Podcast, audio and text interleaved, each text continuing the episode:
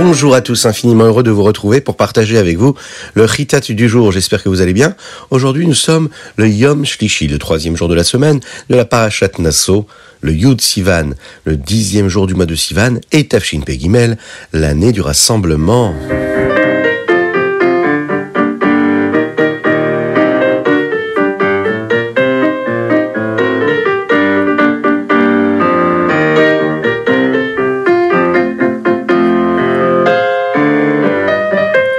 Démarrons par le Chumash aujourd'hui. Nous allons parler sur Pesach Sheni. Le Mishkan a été construit Rosh Chodesh Nissan, le premier jour du mois de Nissan. Hachem dit à Moshe Rabbeinu de dire au Béné Israël d'apporter le Korban Pesach, le RF Pesach, la veille du jour de Pesach.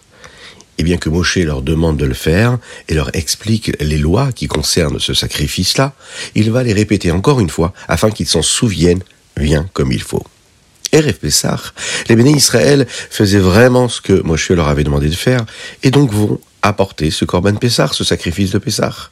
Mais pas tous. Une partie des bénis Israël, qui étaient impurs ce jour-là, ne pouvaient pas apporter ce sacrifice. Ils en étaient d'ailleurs très tristes. Ils vont essayer de convaincre Moshe Rabbeinu de leur laisser quand même apporter ce Korban Pessah. Moshe Rabbeinu va donc se tourner vers Dieu et lui demander ce qu'il doit faire. Et Hachem va lui dire, non, ils ne pourront pas apporter maintenant le Korban car ils sont impurs, mais ils pourront le faire un mois plus tard, le Yuddalet Yar, le 14 du mois de Yar. Toute personne qui n'aurait pas eu l'occasion d'apporter le Korban Pessah, le RF Pessah, le Yuddalet Nissan, eh bien, elle pourra le faire un mois après, elle pourra se rattraper.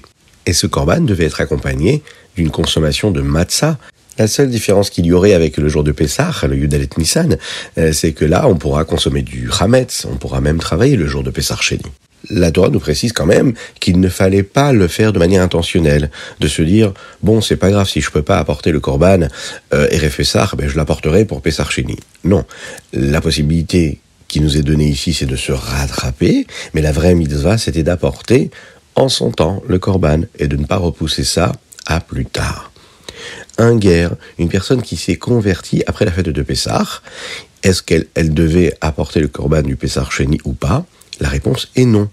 Ce n'est pas qu'il a raté une occasion, c'est juste, étant donné que pendant la fête de Pessah, il n'était pas encore juif, il n'avait donc pas l'obligation d'apporter ce corban Pessah, il n'aura donc pas l'obligation de l'apporter pour se rattraper, mais il l'apportera comme tout le monde avec l'aide de Dieu l'année d'après, RF Pessah.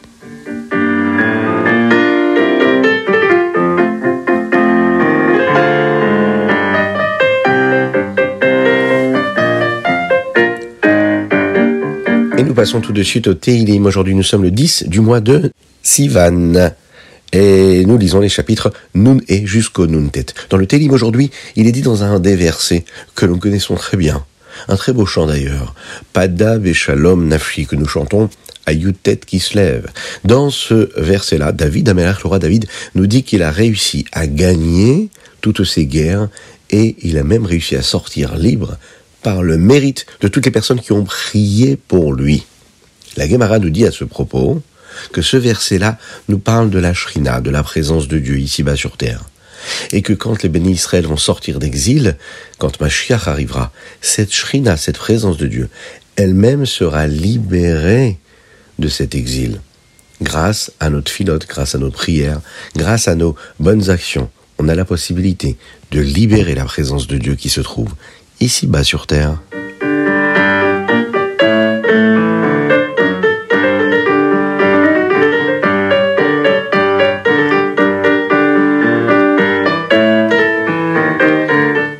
Le Tanya du jour, aujourd'hui, concerne le troisième chapitre du Sha'ar Haïchut Ve'emuna. Hier, le Admorazaken nous a expliqué qu'il y avait des gens qui se trompaient et qui pensaient qu'Hachem avait créé le monde et qu'il l'aurait abandonné ensuite et qu'il laisserait le monde se gérer et évoluer tout seul. Admorazaken nous a expliqué pourquoi est-ce que c'était une erreur de penser comme ça. Nous avons étudié ensemble que la vitalité et l'énergie de Dieu, qui provient des deux premières lettres de la Torah, à savoir le Aleph et le Bet, permettent d'avoir de l'énergie à chaque instant, pour chaque partie, pour chaque chose, pour chaque élément qui se trouve dans le monde. Le monde ne peut pas exister tout seul de manière indépendante. Il faut que ce soit Dieu qui lui donne à chaque instant la possibilité d'exister. Et puis c'est logique. Bien sûr qu'on a du mal, nous, à voir cela avec nos propres yeux. Mais lorsque l'on réfléchit autour de nous, lorsque l'on regarde le monde qui nous entoure, euh, tous les objets, toutes les créatures terrestres, quand on regarde chaque élément de la nature, le minéral, le végétal, l'animal, l'homme, on voit les distinctions, on voit la grandeur de Dieu, on voit euh, toutes ces choses-là et on pourrait croire qu'elles existent d'elles-mêmes. Et on pourrait même croire qu'elle n'ait pas besoin de la vitalité constante et perpétuelle de Dieu. Akadosh Baruch le fait exprès. Il ne veut pas nous laisser le voir. Si seulement il le décidait, nous pourrions le voir de nos propres yeux, voir la présence. La présence et le dévoilement de Dieu. C'est ce qui nous reste à faire en accomplissant la Torah et les mitzvot, en faisant encore des efforts et surtout en regardant avec nos propres yeux, mais en réfléchissant, en comprenant ce qui se passe autour de nous, en voyant avec notre cœur, avec notre esprit, avec notre conscience, la présence de Dieu. Akadosh Baruch est partout et partout à la fois.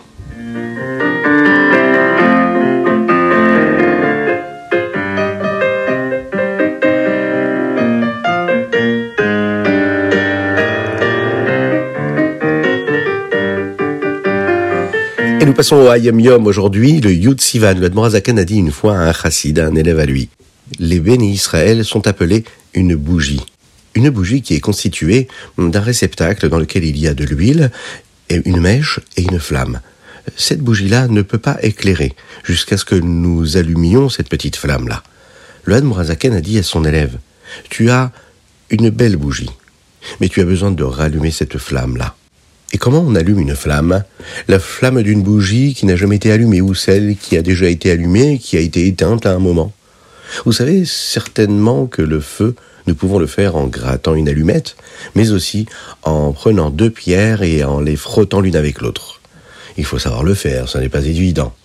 Mais, avec deux pierres sur lesquelles nous frappons une avec l'autre, une contre l'autre, avec beaucoup de conviction, on a la possibilité de faire sortir et de faire jaillir une flamme de feu. Cette pierre-là correspond au Yetzerara, le mauvais penchant que nous avons toutes et tous en nous. Et lorsque l'on refuse de faire ce qu'il nous demande de faire, eh bien c'est une façon de le secouer. C'est un peu comme ces deux pierres que l'on va frotter l'une avec l'autre. Ce Yetzerara-là, à ce moment-là, va faire des étincelles.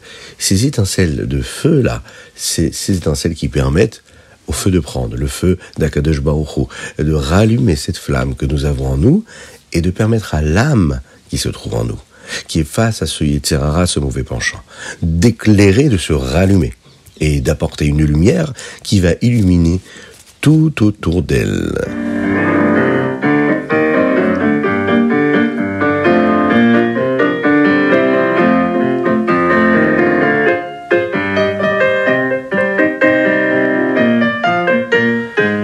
Et nous passons au Rambam du jour. Aujourd'hui, nous étudions les Ilchot Shabbat, les lois du Shabbat, les chapitres 3, 4 et 5. Il est question de lois nombreuses qui concernent le respect du Shabbat. Par exemple, les lois qui concernent la cuisson le jour du Shabbat, ou bien l'allumage des bougies de Shabbat. Dans le troisième chapitre, le Rambam nous enseigne qu'il est interdit de commencer un travail juste avant Shabbat et de lui permettre de se terminer pendant Shabbat. Il y a quelques petits détails qui sortent de l'ordinaire et qui peuvent nous expliquer ce qui est appelé une cuisson ou bien ce qui est appelé euh, d'allumer un feu. C'est intéressant de voir qu'il y a un parallèle avec le Hayom Yom que nous avons étudié aujourd'hui. Les Chachamim, craignaient d'une chose. Ils craignaient une chose, ils pensaient qu'un homme qui allait allumer un feu juste avant Shabbat et hum, qui euh, allait être posé sur le feu allait pousser l'homme peut-être à le mélanger par exemple, ou à faire grandir la flamme afin qu'il puisse cuire euh, plus vite pendant Shabbat. Eh bien ça c'est une malacha, c'est un interdit pendant Shabbat. Et c'est pour cette raison qu'aujourd'hui nous utilisons ce qu'on appelle une plata. De cette façon-là, on est tranquille, on n'est pas amené à augmenter le feu ou les flammes, et euh, de cette façon-là, nous n'accomplissons pas d'interdit. Tout restera chaud sans qu'il y ait eu un interdit il y a une autre loi que nous apprenons aussi aujourd'hui, c'est qu'il est interdit euh, de prendre de la nourriture d'un plat qui se trouve sur la plata posée. Il faut d'abord le retirer de la plata et ensuite se servir de ce plat-là. Dans le quatrième chapitre, nous apprenons ce qu'est la atmana, c'est-à-dire recouvrir le plat afin qu'il reste chaud pendant Shabbat, le recouvrir de quelque chose. De peur que l'élément que nous allons rajouter sur les plats rajoute de la chaleur à ce plat-là pendant Shabbat. Et dans le cinquième chapitre, nous parlons de la mitzvah de l'allumage des bougies de Shabbat. Quand est-ce qu'il faut les allumer? Quelles sont les mèches, quelles sont les huiles qui sont aptes à être utilisées pour allumer les bougies de Shabbat? Il est interdit également de lire à la lumière des bougies de Shabbat. Pourquoi? Parce que si on lit à la lumière et qu'on se sert de la lumière des bougies de Shabbat, et peut-être par erreur, on va se dire très bien, nous avons fini d'aller lire, de faire ce que nous avons à faire à la lumière de cette bougie, on peut être amené à l'éteindre par erreur. Et pour finir, le Rambam nous parle de la nécessité d'organiser dans chaque ville une personne qui aurait la responsabilité d'annoncer une forme d'alarme comme ça qui sonnerait et qui rappellerait aux gens l'entrée du Shabbat afin que tout le monde sache quand est-ce qu'il faut s'arrêter de travailler et quand est-ce qu'on doit commencer à allumer les bougies de Shabbat.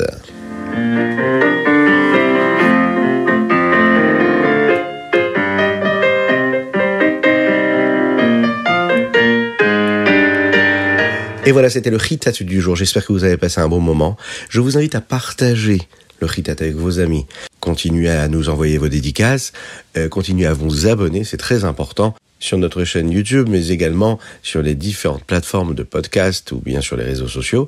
Que Dieu vous bénisse pour cela. Aujourd'hui, la dédicace, elle est pour la Refoua de Avraham Nissim Ben Sultana, mais aussi pour souhaiter un très très très très très très grand Mazal Tov à notre cher Menachem Mendel Cohen qui nous écoute de Paris. On lui souhaite un bel anniversaire pour ses six ans. Que Dieu le bénisse, qu'il protège, qu'il puisse évoluer dans la Torah, dans les mitzvot et dans l'attachement au rabbi. Vous aussi envoyez vos dédicaces sur ritat.fr, mais également au 06 61 76 87 70.